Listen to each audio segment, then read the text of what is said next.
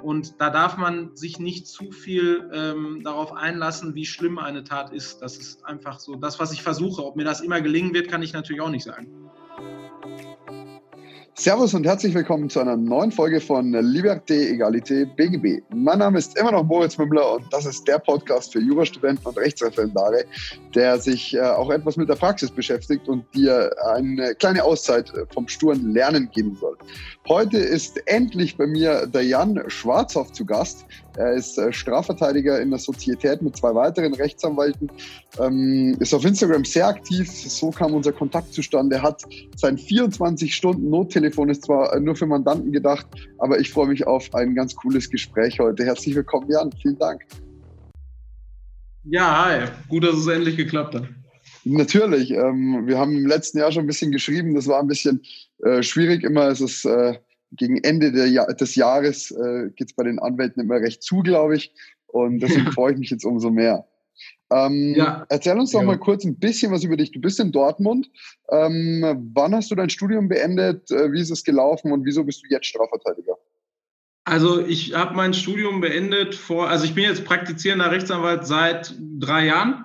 Mhm. Ähm, bin dementsprechend vorher dann ganz normal durch das Studium und auch Referendariat gelaufen und habe aber aufgrund von familiärer Vorbelastung, also mein äh, Papa war Strafverteidiger und mein Bruder ist tatsächlich auch in Dortmund äh, Strafverteidiger und Notar, äh, habe ich für mich immer die Strafverteidigung als das interessanteste Gebiet eigentlich äh, empfunden. Ich bin so aufgewachsen, dass für mich eigentlich immer äh, Jura gleichbedeutend mit Strafrecht war, was natürlich, wissen wir alle, äh, leider eher nur ein kleinerer Teil der Ausbildung ist. Aber äh, so war das für mich, dass ich dann äh, im Studium auch schon relativ konsequent eigentlich den Weg äh, Strafrecht und Strafverteidigung gewählt habe, was dann letztlich auch im Schwerpunkt äh, äh resultiert ist, den ich dann auch im, im Bereich der Strafverteidigung und Strafrecht und Jugendstrafrecht gemacht habe.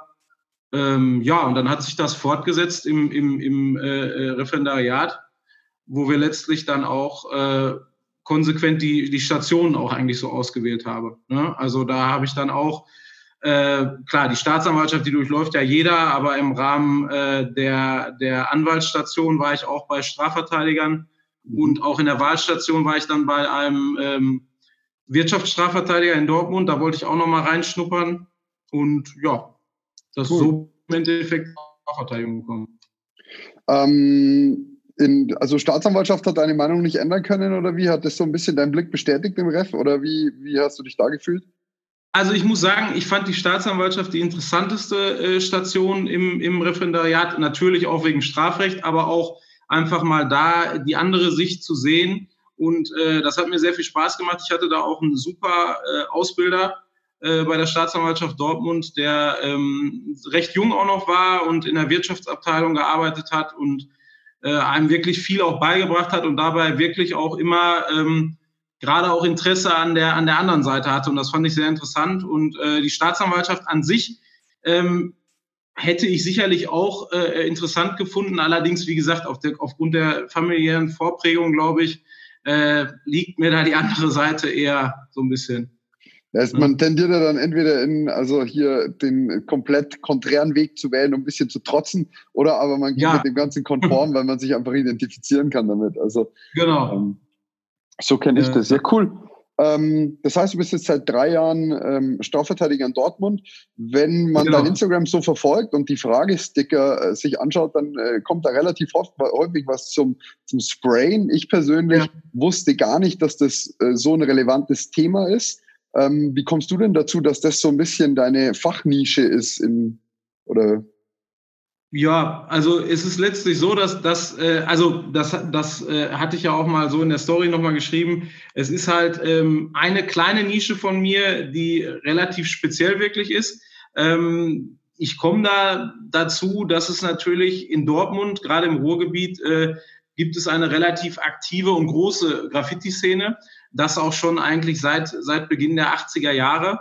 Und ähm, ich bin selber jetzt als Kind der 90er Jahre äh, damit immer so ein bisschen über die Hip-Hop-Szene, sage ich jetzt mal, äh, in Berührung gekommen und äh, fand das rein jetzt vom Kunstaspekt, fand ich das eigentlich immer recht interessant. Ähm, dass das natürlich weitestgehend auch Straftaten sind, da brauchen wir nicht drüber sprechen.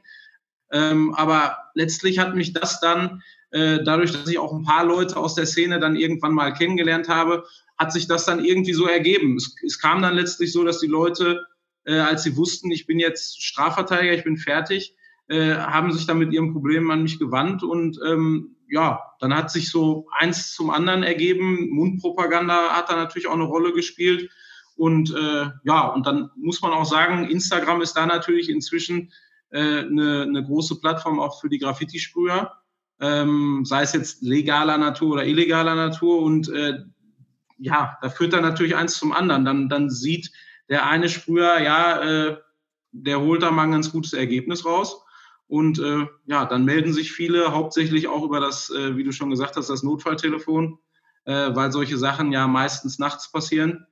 Mhm. Und ähm, so kommt das letztlich zustande. Ne? Aber wenn ich mir jetzt vorstelle, da ruft jemand Notfall, Notfalltelefon bei dir an.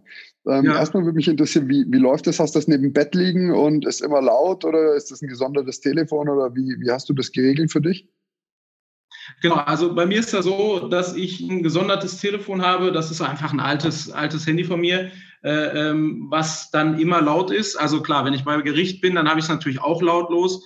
Ähm, aber ansonsten ist das 24 äh, äh, Stunden laut.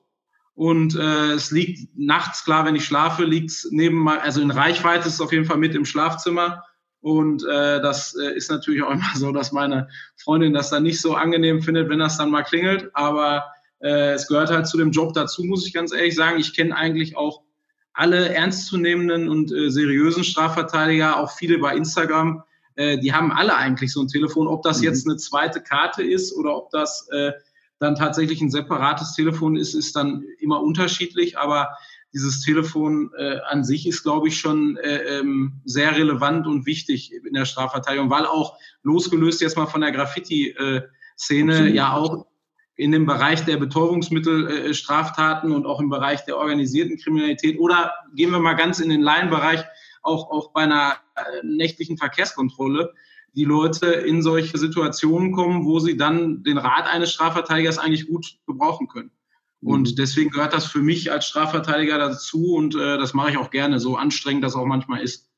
Ich muss dazu sagen, dass das äh, tatsächlich schon von den Mandanten dann sehr clever ist, wenn die überhaupt darauf kommen, dass es ein Notfalltelefon gibt und dass man das anrufen mhm. kann. Ähm, ja. Bekannte von mir waren jetzt auf einer, auf einer Party, Raven, und äh, mhm. einen von denen haben es mit ein bisschen, wirklich nur ein bisschen Drogen rausgezogen. Und äh, ja. was der im Nachhinein erzählt hat, was die Polizei mit ihm angestellt hat, muss echt nicht so lustig gewesen sein. Irgendwie im Raum jetzt hier nackig ausziehen vor zehn anderen Leuten und wie auch immer, wo, ja. wo ganz viele auch gar nicht wissen, was sie für Rechte haben. Ähm, und die auch gar nicht geltend machen können, weil ganz ehrlich, wenn, die, wenn man sich mit der Situation vorher nicht beschäftigt hat, woher soll ich jetzt eine 24-Stunden-Telefonnummer herbekommen, wo ich auch noch weiß, dass der Strafverteidiger seinen Job gut macht? Genau, das ist natürlich immer das Problem. Äh, das ist ja die Gefahr, dass in der Situation ist man ja als, als Bürger einfach völlig überfordert. Man, man fühlt sich äh, da einfach äh, auch so ein bisschen ertappt natürlich, wenn man tatsächlich was verbrochen hat. Aber auch selbst wenn man sich nichts hat zu Schulden kommen lassen, die Situation ähm, mit der Polizei in Kontakt zu kommen, ist ja selten angenehm. Und dann ist es natürlich so, dass man da, wenn man jetzt nicht juristisch gebildet ist, ähm, ja, natürlich auch gar nicht weiß, was habe ich für Rechte, was darf die Polizei, was darf ich, äh, wo muss ich mitwirken.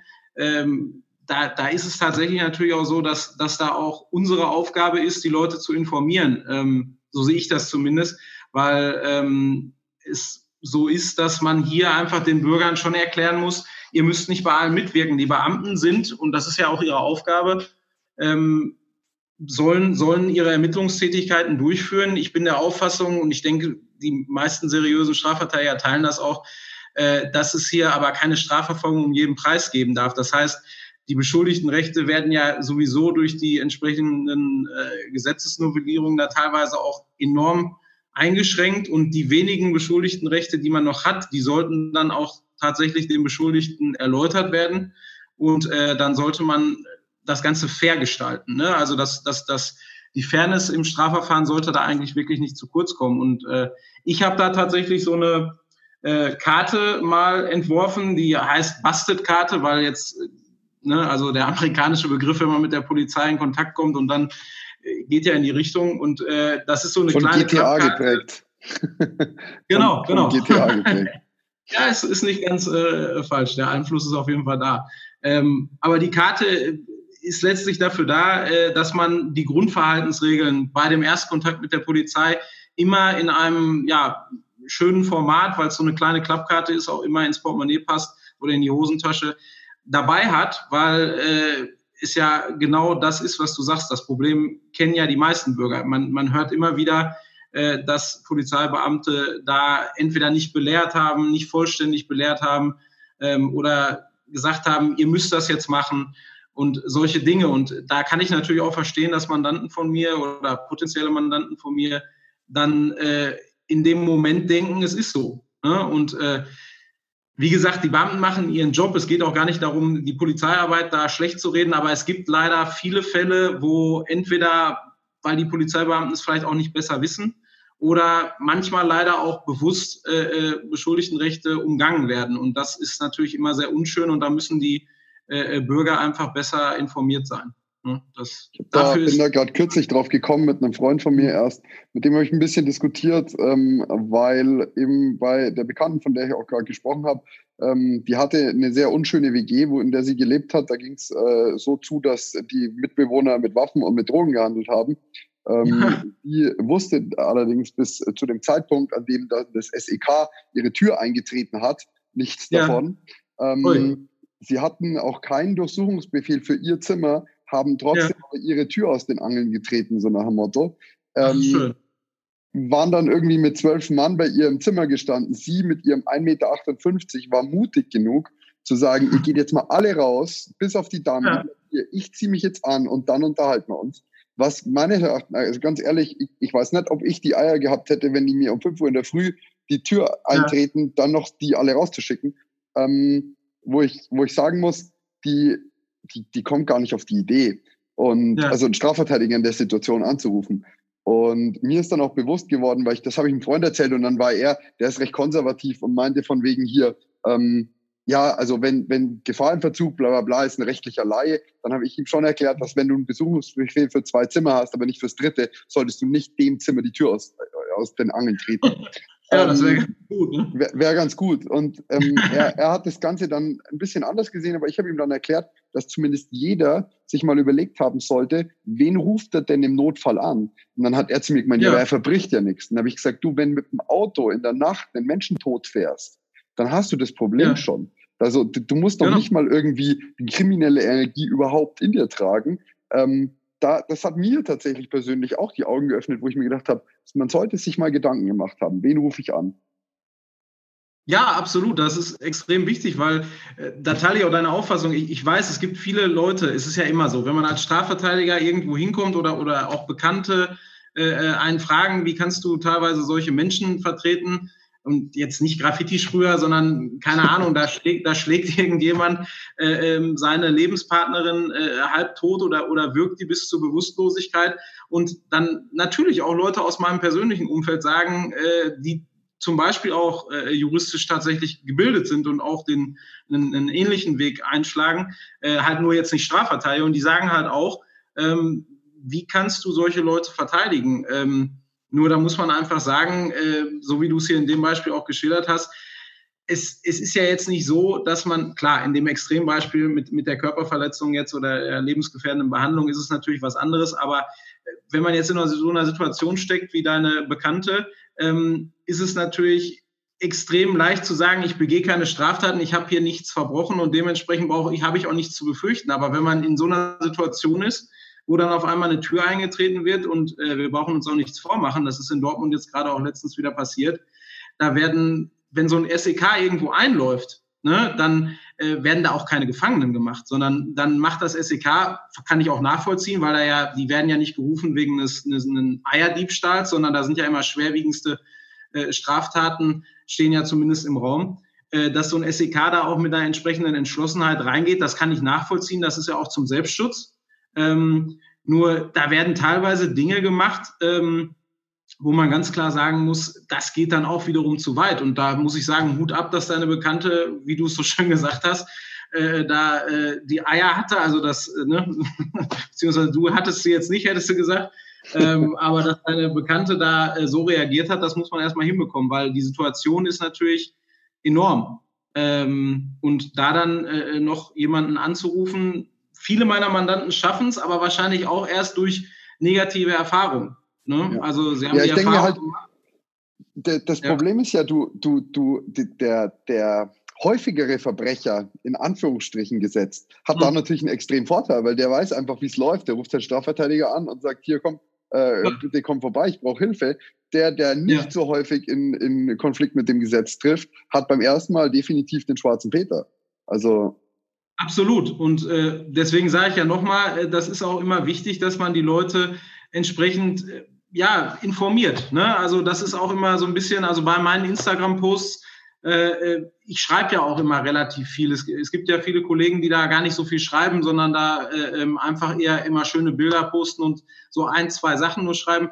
Ich versuche da immer äh, so ein bisschen äh, den Informationsgehalt auch hochzuhalten, gerade was diese äh, ähm, Sachen im Ermittlungsverfahren auch betrifft, dass man nicht mitwirken muss bei gewissen, also wenn wir es jetzt mal runterbrechen auf deinen Kollegen, der, der gesagt hat, er, er lässt sich nicht zu Schulden kommen, wie du richtig gesagt hast, kommt so jemand an der Verkehrskontrolle, dann ist er genau wie jeder andere Mensch, äh, dann wird ihm vorgehalten, äh, das und das ist der Vorwurf und wenn er dann bestenfalls belehrt wird, dann wird ihm aber sicherlich nicht zum Beispiel gesagt, dass diese ganzen Tests Torkeltest etc., dass er bei diesen ganzen Sachen gar nicht mitwirken muss und dass ihm letztlich das auch nicht äh, dazu führt, dass er da, dass er da besser steht. Das wird ihm ja alles nicht gesagt, dass die Freiwilligkeit da besteht. Und da kann auch so ein Mensch, der eigentlich völlig konform mit der Rechtsnorm läuft und, und sich wirklich nichts zu Schulden kommen lässt, kann ja in so einer banalen Verkehrskontrolle auch schon in den Bereich kommen, äh, wo er Dinge sagt und tut, die für ihn nachteilig sind. Und äh, da sehe ich, wie gesagt, ja.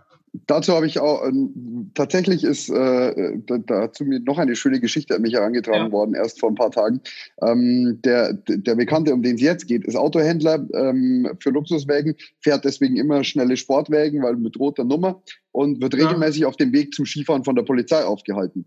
Beim ja. einen Mal hatte er einfach kein Interesse daran, wegen der Polizei, die hinter ihm fährt, mit dem Schild Polizei zu halten, sondern es war offen und hat halt einfach Gas gegeben. Mit 250 ist er den davon gefahren ähm, ja. Irgendwann ist er dann bei der Ausfahrt schnell raus. Die haben ihre Kollegen angerufen, komplette Straßensperre, wie auch immer, haben ihn mit gezückter Pistole empfangen. Ähm, er hat, da, das fand er dann nicht mehr ganz so lustig. Ähm, aber was dann ganz amüsant war, waren die Polizeibeamten, die ihm danach mhm. erklärt haben, also sowas könne er ja überhaupt nicht machen, sowas geht gar nicht, wie auch immer. Widerstand gegen Vollstreckungsbeamte. Und ich habe ja für mein Verständnis ist das kein Widerstand gegen Vollstreckungsbeamte. Das ist maximal, wenn man es wirklich auf die Spitze treibt, eine Straßenverkehrsgefährdung, wenn er denn irgendwas in diese Richtung getan hat. Aber mhm. äh, andernfalls ist es für mich einfach nur ein, ich muss mich nicht äh, selbst belasten. Ja, also das ist, das ist natürlich so ein bisschen so ein Graubereich, finde ich, aber, aber ich würde jetzt auch nicht zwangsläufig sagen, auch aus Verteidigersicht, dass das ein Widerstand ist. Ne? Ähm, aber ist natürlich auch äh, äh, eine witzige Geschichte, wenn ich das mal so sagen Der darf. spielt also. dieses Spiel mittlerweile regelmäßig. Also das ist echt ganz okay. lustig.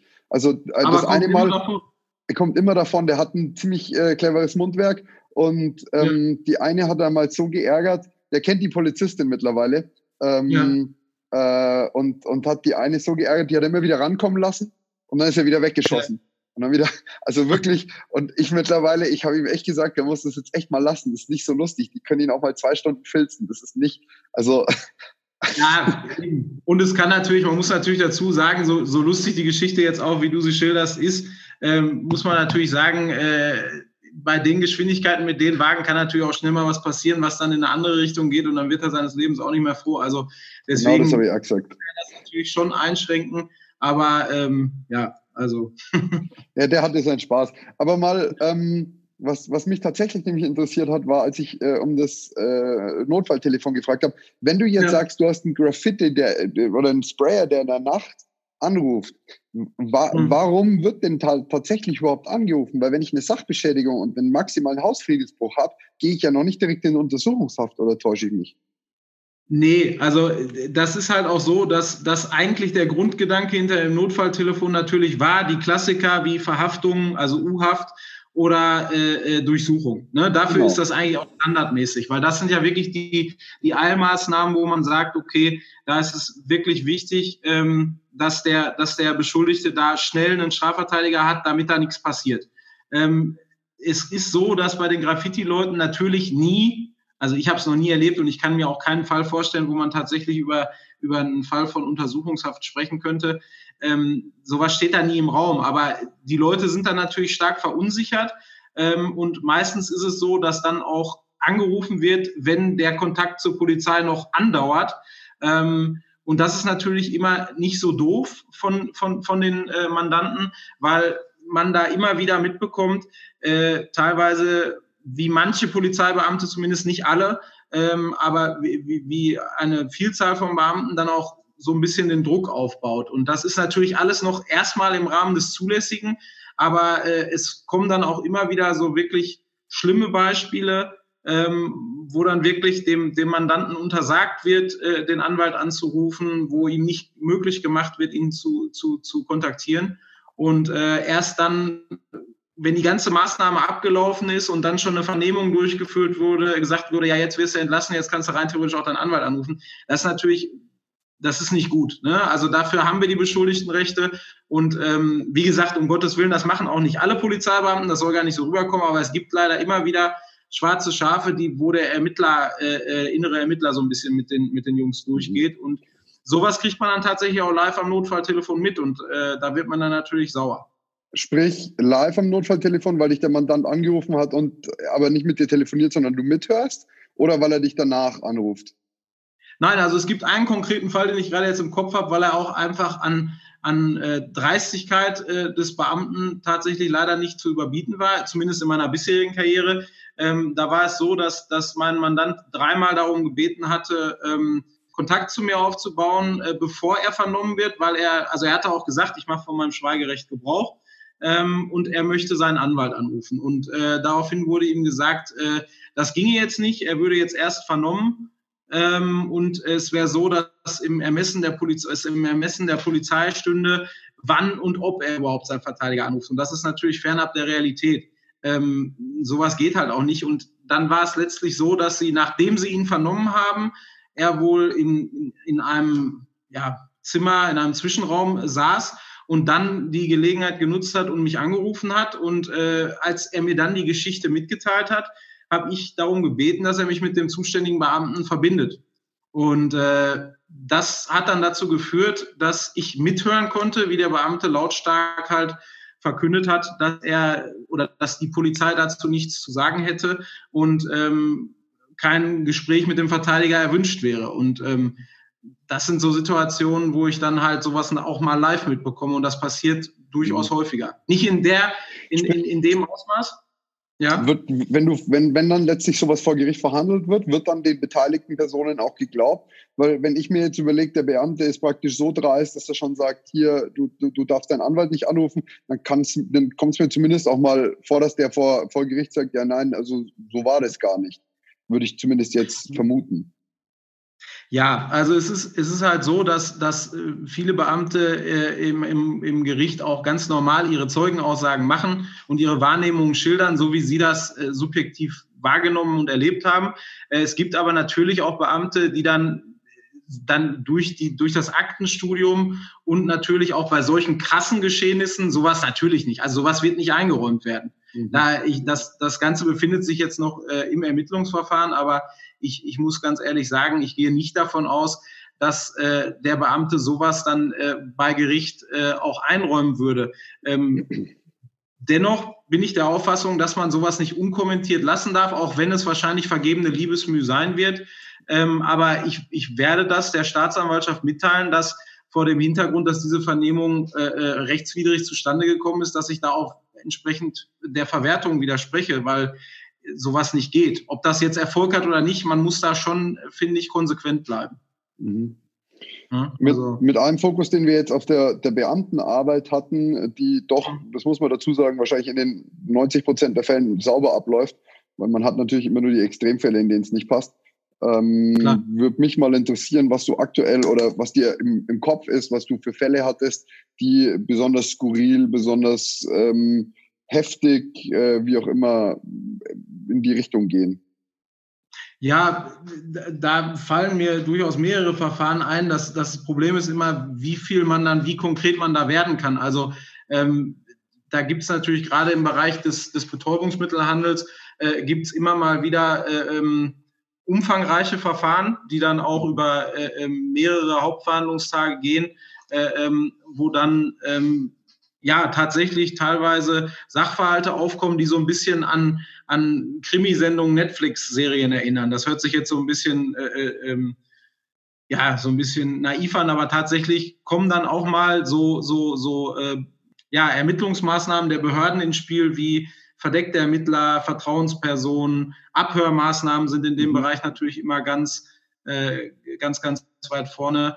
Und äh, das ist dann immer eigentlich insgesamt auch als Verteidiger sehr äh, faszinierend und, und, und sehr spannend, weil man, wenn ich jetzt so an mein Studium und auch ans Referendariat zurückdenke, ich mich immer bei dem Gedanken erwischt habe, ähm, naja, sowas wie ein verdeckter Ermittler oder so eine Vertrauensperson, ähm, wann wirst du die schon mal vor der Flinte haben, jetzt umgangssprachlich ausgedrückt. Ähm, das hört sich alles immer so abstrus an, aber tatsächlich war das dann so, dass ich äh, in meinem zweiten Jahr in einem recht großen Verfahren äh, mitverteidigen äh, durfte, äh, wo es dann um eine große Menge äh, äh, an Kokain ging, ähm, was dann auch übers Ausland den Weg nach Deutschland finden sollte. Und da da muss ich sagen, äh, das war eigentlich so bisher das wirklich umfangreichste und einschneidendste Verteidigererlebnis, weil man da auch auf einem ganz anderen Level direkt verteidigen musste und äh, wirklich jeden Tag äh, voll da sein musste und, und wirklich auch viele Dinge gelernt hat, auch durch die anderen Mitverteidiger, mit denen man inzwischen gut befreundet ist, ähm, hat man da unglaublich viel erlebt. Und das Verfahren ist mir bisher auf jeden Fall äh, so am meisten im Kopf geblieben.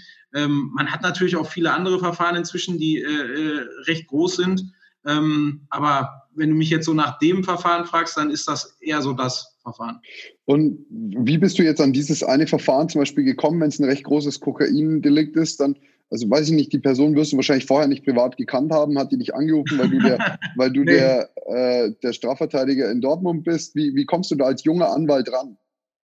Ja, also der, das ist ja sowieso immer so eine Frage, die, die sich sicherlich Leute auch, die jetzt die im Referendariat sind oder im Studium, sich schon fragen, wie werde ich Strafverteidiger, wie komme ich an Mandate, äh, sicherlich immer stellen. Die Fragen habe ich mir auch gestellt.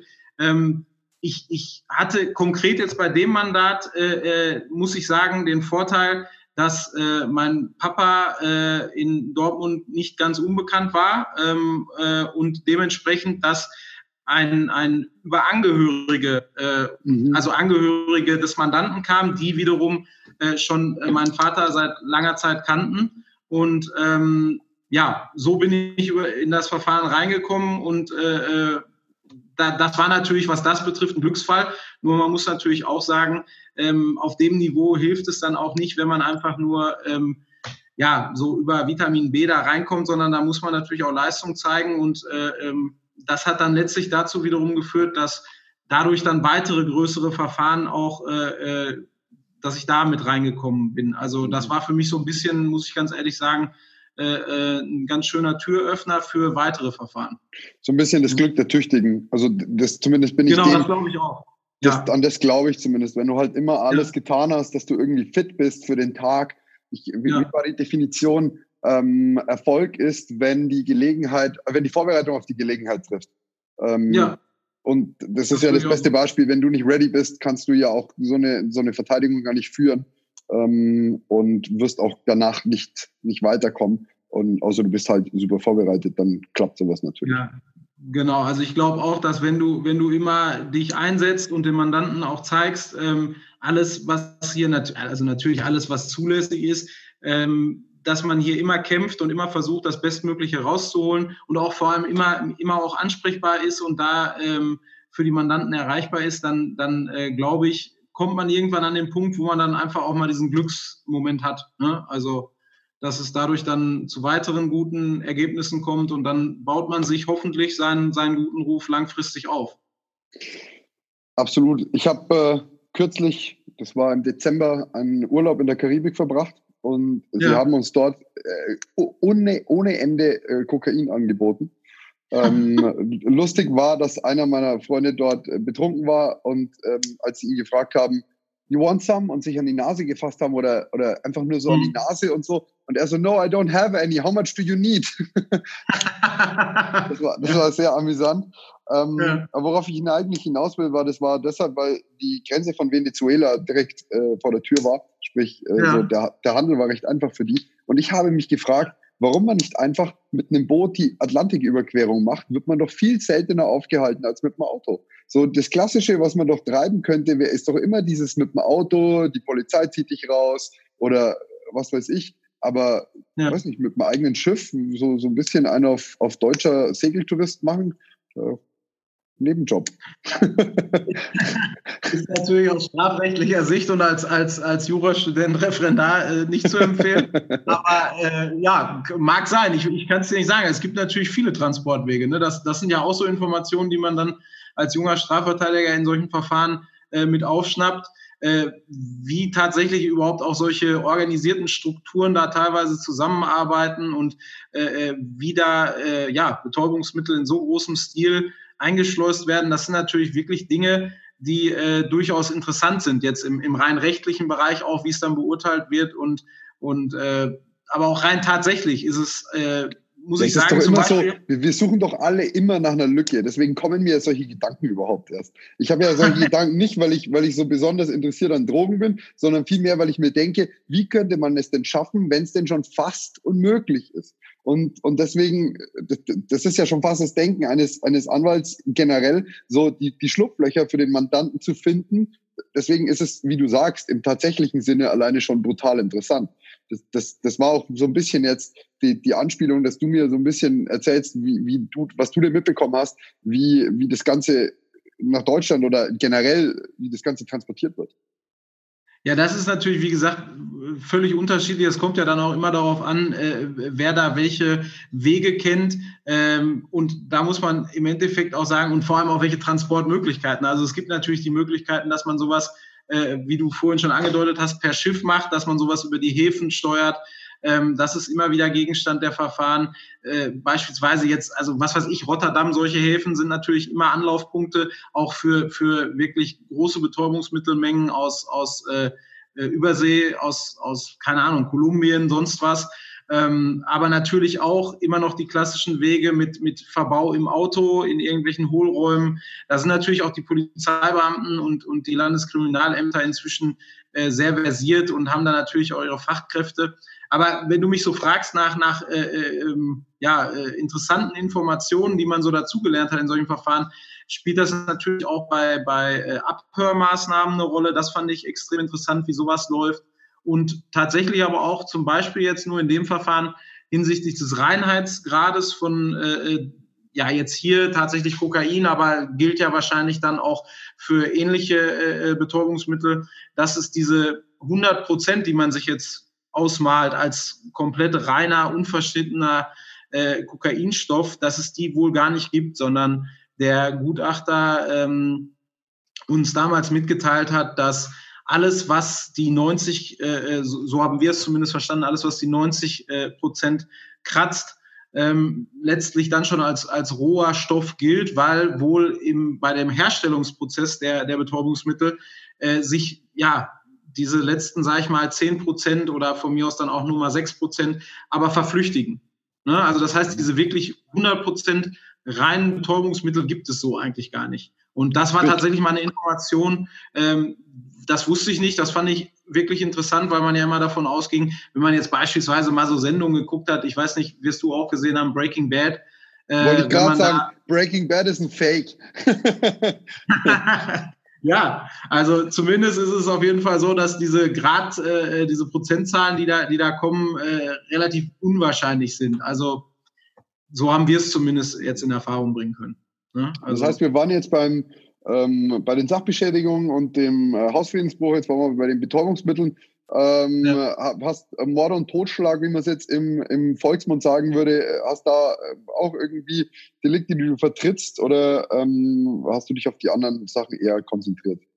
Nee, also meine Schwerpunkte sind tatsächlich äh, schon so Betäubungsmittelbereich und, und so diese organisierten äh, Delikte oder Strukturen und tatsächlich auch Gewaltdelikte. Ich habe bislang ähm, noch kein Totschlagsdelikt verteidigen können. Ähm, aber also ich hatte mal einen versuchten Totschlag, der sich dann aber schon vor Anklageerhebung eher in eine gefährliche Körperverletzung runtergebrochen äh, hat und dann wegen einer lebensgefährdenden Behandlung äh, äh der 224 hier im, im, im Raum stand und letztlich dann auch zur Verurteilung geführt hat. Aber ähm, Morddelikte, Totschlagsdelikte würde und werde ich hoffentlich auch äh, alles natürlich noch verteidigen. Ähm, mein Vater zum Beispiel hat, hat äh, das war sein Schwerpunkt später. Also der hat äh, fast ausschließlich am Ende noch äh, äh die Kapitaldelikte äh, gemacht und das ist ein enorm äh, ähm, interessanter Bereich. Also es hört sich jetzt vielleicht komisch an, aber rein juristisch und, und, und menschlich ist das sicherlich ein sehr interessanter Bereich, wo ich gerne auch äh, später schon einen meiner Schwerpunkte setzen würde. Ich habe das auch im äh, Fachanwalt. Ähm, da hat der Professor Dr. Neuhaus aus Dortmund hier äh, ähm, doziert und äh, das war wirklich höchst interessant. Also da, da Aber da tun sich schon heftige Abgründe auf, nehme ich mal an. Also mein Pate war äh, Langstrafverteidiger hat ähm, ja. viele Sexualdelikte, auch äh, diese ähm, katholischen Pfarrergeschichten äh, zum Teil vertreten, war ähm, da überall unterwegs, hat auch, oh, ich glaube, da hat ein, ein Mann seine Frau mit 27 Messerstichen versucht zu, versucht zu töten. Also die hat ja. überlebt. Ähm, ja, Gott sei Dank. Das, ja. Gott sei Dank. Das sind, aber das sind, ähm, ich glaube, das sind brutale Abgründe, die sich da auftun. Und ich kann mir die Arbeit juristisch extrem interessant vorstellen. Ich frage mich nur persönlich, weil ich habe tatsächlich interessanterweise aktuell ein sehr großes Interesse am Strafrecht. Ich glaube, ich merkt man kaum, dass ich mich mit meinen Gästen, die aus dem Strafrecht sind, nur über ihre praktische Tätigkeit unterhalte und kaum über das Studium. ähm, aber ich, ich, ich weiß nur noch nicht, wie man ja, wie man generell damit umgeht, ob man das wirklich so weit von sich weghalten kann. Man muss ja, aber ob man es ob man's wirklich in allen Fällen kann ähm, frage ich mich für mich persönlich jetzt noch. Ich, ich glaube, das ist immer wirklich ganz individuell äh, zu beurteilen. Also ähm, ich hatte auch schon äh, äh, Fälle, die äh, beispielsweise dieser versuchte Totschlag, der dann in dem Bereich der gefährlichen Körperverletzung äh, endete, äh, war auch von der Begehungsweise sehr, sehr ähm, schlimm. Also, also was der Frau da widerfahren ist, war wirklich weit weg von schön. Und ähm, da muss man sagen, sowas, das ist ja jetzt noch nicht mal ein wirklich klassisches Kapitaldelikt, aber natürlich tun sich menschliche äh, Abgründe auf, die dann einen auch, egal wie sehr man Verteidiger durch und durch ist und das auch im Herzen trägt, äh, man kann, man ist ja Mensch. Also das, das ist ja jetzt nicht so, dass man sowas alles völlig an sich abperlen lässt. Das macht man nach außen natürlich so, weil man da immer in meinen Augen Profi bleiben muss und der Mandant da äh, eine Verteidigung dient hat, egal was vorgefallen ist. Ähm, aber rein menschlich, wenn man darüber nachdenkt, natürlich gab es da auch schon Sachen, ähm, wie gesagt, einmal das Delikt und tatsächlich auch äh, äh, Sachen, ähm, wo es so in dem Bereich von, ähm, von anderen äh, körperlichen Übergriffen ging, sexuellen Übergriffen, auch häufig zu Lasten von Frauen natürlich, äh, wo man sich wirklich denkt, das ist schon schlimm. Ähm, aber man darf es natürlich nicht allzu sehr an sich rankommen lassen, weil man dann natürlich auch vor Gericht. Ähm, man ist einfach aus meiner Sicht einseitiger Interessenvertreter. Äh, natürlich ist man auch Organ der Rechtspflege, aber man ist halt als allererstes dem Mandanten verpflichtet und hat eine Beistandsfunktion. Und da darf man sich nicht zu viel ähm, darauf einlassen, wie schlimm eine Tat ist. Das ist einfach so das, was ich versuche. Ob mir das immer gelingen wird, kann ich natürlich auch nicht sagen.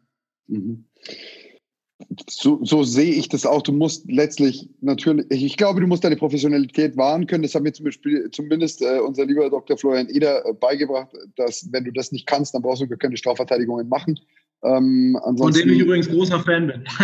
ich, ich auch, äh, super Typ. Aber ich weiß immer nicht, ob er hier reinhört. Er sagt immer, ey, manchmal hört er rein, so ein bisschen Alibi hören, glaube ich, macht er. Dann sagt er mal wieder, das war super. Ich glaube aber mehr als zwei Minuten hört er nicht, deswegen das Lob bekommt er nicht.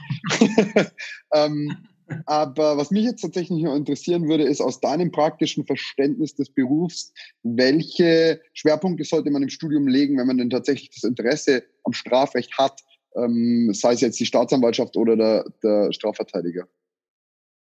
Ja, also ich glaube, also ich kann jetzt natürlich nur aus meiner Erfahrung, ich war jetzt auch, muss ich ganz ehrlich sagen, ich war jetzt nicht der zielstrebigste Student, das soll jetzt hier auch nicht so rüberkommen, so nach dem Motto, als ob ich da äh, komplett äh, durch das Studium und das Referendariat äh, so problemlos durchgegangen bin, sondern ich hatte wie jeder Student, ich finde, das ist eigentlich auch mal wichtig, vielleicht von einem Anwalt zu hören, äh, diese ganze Existenzängste, die man da hat und äh, dass man sich da teilweise äh, äh, immer fragt, ist es das denn alles wert? Also man kämpft sich da so durch und man hat Niederlagen und alles und ich, ich finde, äh, die konkrete Vorbereitung jetzt bei mir war letztlich klar die Vorprägung durch die Familie und dann habe ich einfach im, im, im Studium, im, im Grundstudium noch nicht mal wirklich so sehr, ja, was habe ich da gemacht? Das ist jetzt schwierig zu sagen. Ich, ich meinte gar nicht, was du gemacht hast. Ich meinte vielmehr, was du jetzt generell. machen würdest. Sprich, wenn du Ach jetzt so. hast, der, der praktische Blick okay. drauf, ähm, gar nicht mal aufs Studium und die Studiumsleistung bezogen zu sagen, ich schreibe eine geile ja. Strafrechtsklausur, sondern vielmehr ja. Scheiß auf die Note, ich gehe, werde später ein verdammt guter Strafverteidiger. Wo würdest du da deinen Schwerpunkt nachträglich setzen und zu welchem Zeitpunkt oder wie auch immer? Ja, also gut, im Studium selbst ist es natürlich was anderes. Äh, da hast du ja auch einfach so viele verschiedene Rechtsgebiete, die du betreuen musst. Da kannst du in meinen Augen noch gar nicht, selbst jetzt mit Rückblicken betrachtet, kann man da wahrscheinlich gar nicht so viel anders machen. Man schreibt da seine Klausuren und ähm, will da möglichst gut durchkommen. Äh, ab dem Schwerpunkt, finde ich, sollte man, wenn man sich da schon sicher ist, dass man auf jeden Fall zumindest Strafrecht macht, äh, sollte man sich da schon in die Richtung orientieren, dass man sagt, man nimmt auch den Schwerpunkt mit, weil ich jetzt speziell, ich habe es an der Ruhr-Uni in Bochum gemacht, ähm, ich sagen muss, das war einfach sehr interessant, weil da der normale Strafrechtskurs, äh, ähm, den man hat jetzt im Grundstudium und im Hauptstudium, das sind ja Dinge, die bilden ja nur ganz kleine Facetten des gesamten Strafrechts ab. Und wenn man sagt, man ist sich sicher, dass man irgendwo im Bereich der Strafrechtspflege, sage ich mal, äh, unterwegs sein will, dann, dann sollte man auf jeden Fall diesen Schwerpunkt machen. Das würde ich schon empfehlen, weil man da, wie gesagt, sehr breite Facetten auch kriminologisch äh, äh, nahegebracht bekommt. Und im Referendariat sollte man dann, so habe ich es jetzt persönlich auch gemacht, schon äh, ähm, rigoros auch seine Station so auswählen. Ich meine, man kommt natürlich an der Anwalt, an der äh, Richterstation, äh, landet man ja, soweit ich mich erinnern kann, immer eigentlich ja, ja. beim Richter. Ne? Ähm, ja, ich war beim Strafgericht auch. Also ich war erst beim ah, Zivilgericht, dann war ich beim Strafgericht, habe mich aber sehr geärgert im Nachhinein, weil jeder sagt ja. zu mir, oh, Staatsanwaltschaft war so toll, war so toll und ich denke mir nur so super, ich hatte nicht mal die Ach, Wahl. Du Ach, du warst Genau, okay. und ich habe keine, ja. ich habe keine Startstation gehabt und ja. äh, ärgert mich so ein bisschen. Vielleicht mache ich es einfach in meiner Wahlstation, ähm, nachdem ich ja einfach wählen kann. Ähm, aber ja, du hast ja auch gesagt, war eine tolle Zeit so und ich denke mir, super, hätte ich auch gern gehabt. Ja, ich fand es deshalb toll, einfach erstmal, um auch wirklich die Arbeit eines Staatsanwalts zu sehen, ähm, einfach mal die, die andere Sichtweise kennenzulernen und auch so das Interne, einfach dieses Behördenmäßige auch mal zu sehen, weil man ja sagen muss, dass, dass ähm, die Staatsanwaltschaft für eine Behörde schon äh, äh, viel straffer auch organisiert ist und, und, und viel äh, äh, energischer vorgeht als manche andere Behörde, wo das so ein bisschen entspannter vielleicht äh, ähm, zugeht.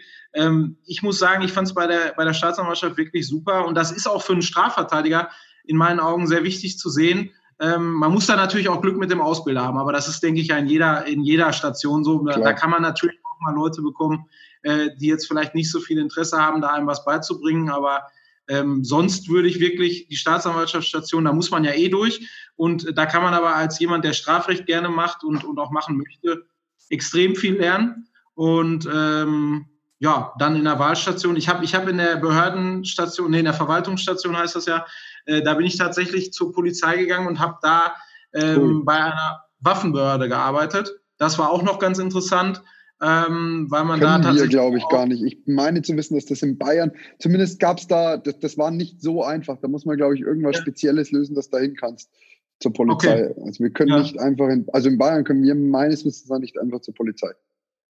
Ja gut, dann, dann stellt sich das für die Bayern natürlich nicht die, die Frage, aber ansonsten ist es wirklich interessant äh, und im Rahmen der Anwaltsstation und im, auch im Rahmen der Anwalts, äh, in der Wahlstation sollte man dann schon äh, sich je nachdem, wo man natürlich hingehen möchte, wenn man sich jetzt sagt, man möchte lieber bei der Behörde, bei der Staatsanwaltschaft arbeiten, sollte man natürlich im Rahmen der Wahlstation versuchen, da irgendwie in eine möglichst interessante Abteilung zu gelangen. Äh, da gibt's ja zig verschiedene äh, äh Abteilungen, die alle sehr interessante Delikte auch bearbeiten. Ne? Alleine die, die, die CAP-Abteilung oder die Wirtschaftsabteilung, äh, äh, solche Sachen, da kann man ja wirklich viel mitnehmen.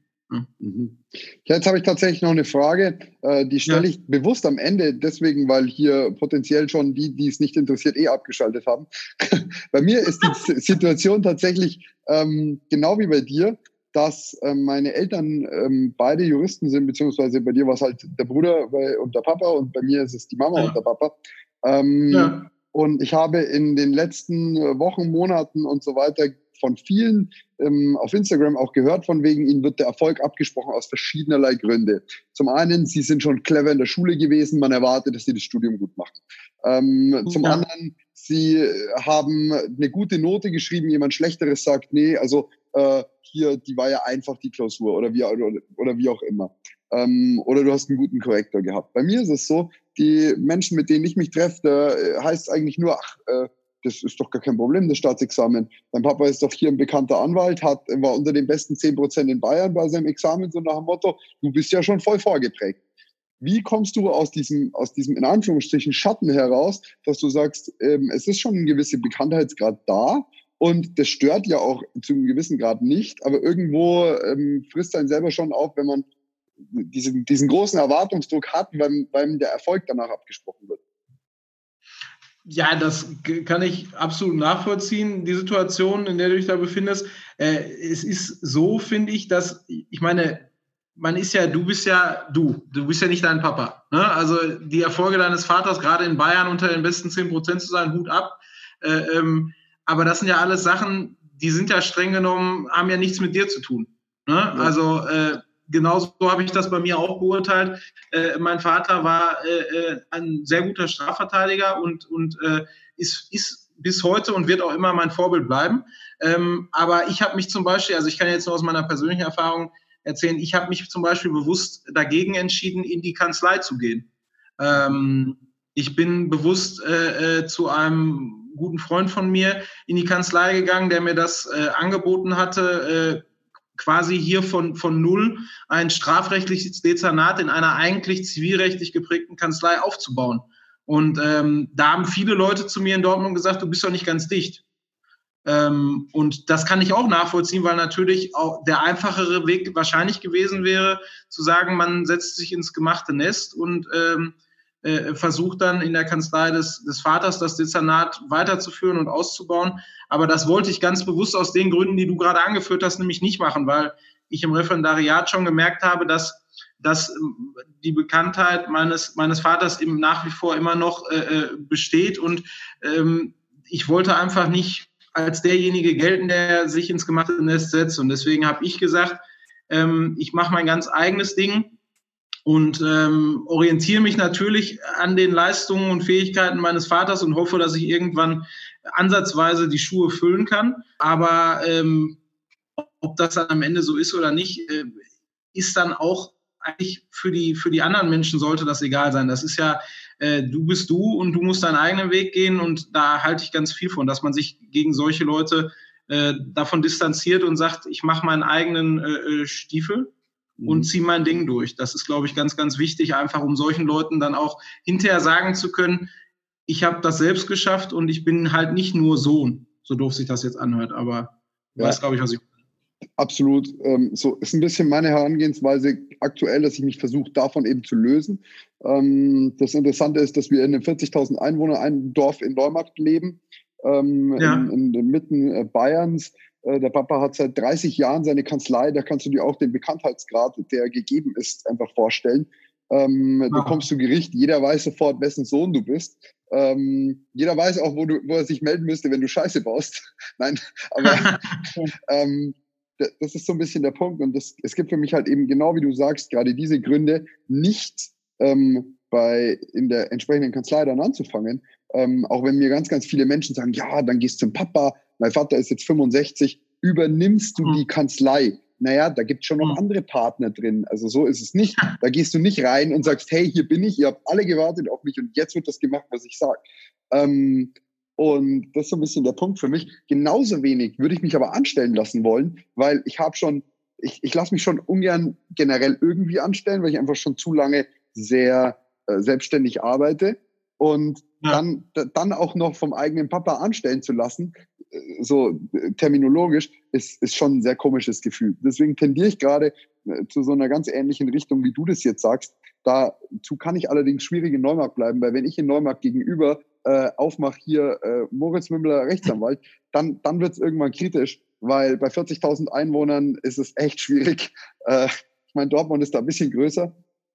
Das heißt, das steht aktuell noch in den Sternen, aber es ist schön, das von jemandem gehört zu haben, der das für sich schon bereits umgesetzt hat und lebt.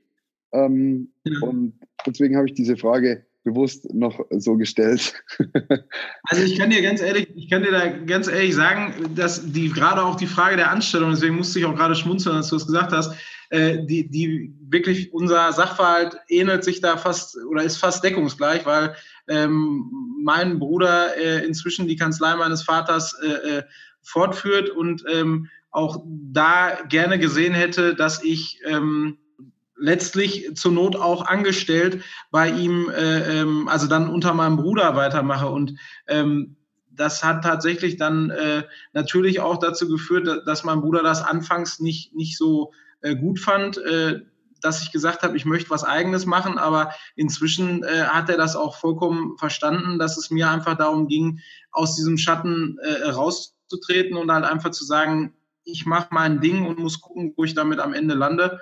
Also gerade diese Anstellungskomponente ist für mich auch nichts. Ich habe da ähnlich wie du anscheinend dieses Unternehmer, äh, diesen Unternehmergeist auch. Der ist natürlich mit einem äh, gewissen Risiko auch verbunden, aber ich glaube, am Ende zahlt sich das schon für einen aus, wenn man da ähm, immer am Ball bleibt. Sehr cool. Jetzt habe ich tatsächlich noch, äh, noch was. Mir ist nämlich eingefallen, du hast äh, vorhin gesagt, äh, dass du auch deine Struggles im Studium hattest. Ähm, klassischerweise bin ich heute früh um 5.30 Uhr aufgestanden, habe auf den Wecker geschaut und habe mir gedacht, leck mich am Arsch, ich brauche dieses Studium, also es geht mir echt auf den Keks. Ich will jetzt nicht aufstehen, um zu lernen. Und dabei bin ich witzigerweise erst seit einem Tag wieder im, im Lernen drin, wo ja. ich sage, ich mache regelmäßig was. Ich hoffe, die Routine kommt so, dass ich sage, ich denke, ich stelle mir gar nicht mehr die Frage, ob ich lernen soll oder nicht. Ähm, das, das ist die Lösung dann am Ende. Aber heute Morgen war es wirklich, das war nur lustig, weil du es gesagt hast, äh, war für mich tatsächlich so, dass ich mir gedacht habe, Gott, ich lasse mein Ref echt sein. Es ist echt zu früh für sowas. Also dafür ist das Studium ist einfach zu hart und auch das Referendariat. Also wer mir da ernsthaft sagen will, dass er das jeden Tag 24 Stunden lebt, ähm, das fände ich schon sehr unnormal. Also das wäre schon ein bisschen befremdlich. Es ist einfach ein hartes Studium und da hat man einfach Probleme und da kriegt man auch mal frustrierende Ergebnisse, dann kriegt man wieder super Ergebnisse, dann ist wieder alles toll und am nächsten Tag ist auf einmal wieder alles schlecht und das ist natürlich, also das hat doch, denke ich, hoffentlich zumindest jeder Student und Referendar. Da also, bin ich sehr dankbar, dass du das jetzt noch gesagt hast. Ich vergesse das auch manchmal, dass das nicht nur mir so geht. Und manchmal denke ich wirklich, es gibt Menschen, die dieses Studium 24-7 leben. Also es gibt sie bestimmt. Sie sind, glaube ich, ja. sehr, sehr selten. Ähm, genau. Während ich dann andere sehe, die dann den ganzen Tag in der Bib befinden und ich denke mir, hey, macht euch das Spaß? Habt ihr nichts Besseres zu tun? Aber scheinbar ja. haben die einfach ein höheres Pflichtbewusstsein als ich. Ähm, an dieser Stelle kann man noch anmerken, ähm, meine Kommilitonen haben gerade äh, Examensergebnisse bekommen. Die haben alle zum Großteil ein Jahr nach mir geschrieben. Und ja. selbst ähm, welche, die sehr, sehr viel gelernt haben, haben das Examen nicht geschafft, während andere, die nicht ganz so viel gelernt haben, wieder bessere Noten hatten. Ähm, da lässt sich vielleicht einfach nochmal sagen, dass nur weil du mehr lernst, heißt es nicht, dass gleich die Note besser wird, sondern ähm, man sollte schon darauf schauen, dass das Ganze effizient abläuft. Ja, eben, das ist ja sowieso der Irrglaube, der natürlich teilweise auch so ein bisschen äh, äh in meinen Augen durch, durch die kommerziellen äh, Repetitoren so ein bisschen zumindest auch mittransportiert wird, dass das viel auch viel hilft. Also natürlich muss man viel lernen, aber ob das jetzt wirklich heißt, jeden Tag zehn Stunden und wenn du weniger machst, dann wird es schlechter oder dann bestehst du auf gar keinen Fall. Also da kann ich jetzt rückblickend sagen, ich habe teilweise völlig ineffektiv ähm, Dinge mir versucht in den Kopf äh, zu prügeln, wirklich, ähm, wo ich wahrscheinlich viel früher hätte sagen müssen, pass mal auf, heute läuft es einfach nicht, du gehst heute mal zum Sport oder du gehst mal heute ins Kino und schaltest ab und versuchst es morgen wieder und dann ist morgen ein besserer Tag. Ich glaube, dass ganz viele Studenten und Referendare den Fehler machen. Ähm, und wie gesagt, also soweit ich es weiß, wird im Repetitorium das ja häufig auch immer noch so ein bisschen ähm, gesagt, dass, das, dass, dass man eine gewisse Stundenzahl schaffen muss. äh, um dann am Ende auch wirklich alles getan zu haben. Und das glaube ich persönlich nicht. Ich glaube, man muss wirklich, wie du auch schon gesagt hast, effektiv sein und auch mal fünf gerade sein lassen und äh, auch mal so ein bisschen leben, ähm, weil ich meine, nur Jura und, und, und, und nur Studium, Referendariat kann es halt auch nicht sein. Ne? Das so geil ist jetzt der Anwaltsberuf auch nicht, dass der sechs Jahre deines Lebens wieder wettmacht danach. Gell? ja, also der, der Job ist schon super. Also ich muss sagen, es hat mich auch wirklich gefreut, dass man in der Praxis so ankommt und denkt, ja, ich mache das jeden Tag und es macht mir echt Freude. Ähm, das ist schon super, aber natürlich ist die Zeit des Studiums und Referendariats ähm, das ist rückblickend eine tolle Zeit, aber wenn man sich noch darin zurückerinnert, so vor dem Examen und auch während mancher Klausurphasen, äh, da hat man das ja schon sehr verflucht. Ne? Also das ja. ist. Es bleibt aber, es bleibt eigentlich immer nur das Positive hängen. Das ist ja eine sehr schöne Eigenschaften vom Mensch, wenn man das mal pauschalisiert betrachten kann. Ähm, dass man sich an die Anstrengung gar nicht mehr erinnert. Wie, wie gesagt, ich war gerade ja. Skitouren gehen mit einem Freund von mir und dann meint er nur so, hey, war das letztes Mal wirklich auch so anstrengend? Und ich so, ja, ja, das ist immer gleich. Es ist nur danach, erinnerst du dich nur noch an die Abfahrt. Dann waren wir unten angekommen, ja. da habe ich gesagt, und wie anstrengend hast du das denn gerade empfunden? Er so, überhaupt nicht, war total coole Abfahrt. Morgen wieder. Ja. und genau so ist ja. es immer. Mega cool, Jan. Vielen, vielen Dank für deine Zeit. Wir haben, ich glaube, über eine Stunde geredet. Es hat mir ganz, ganz viel Freude gemacht. Und ähm, ich freue mich, wenn wir uns äh, vielleicht in einem halben, dreiviertel Jahr sowas wiederhören ähm, und weiter über deine Arbeit erfahren können. Ja, sehr gerne. Hat mich auch gefreut, äh, hat mir Spaß gemacht und gut, dass das jetzt endlich mal geklappt hat. Sehr cool. Danke dir. Ciao, mach's gut.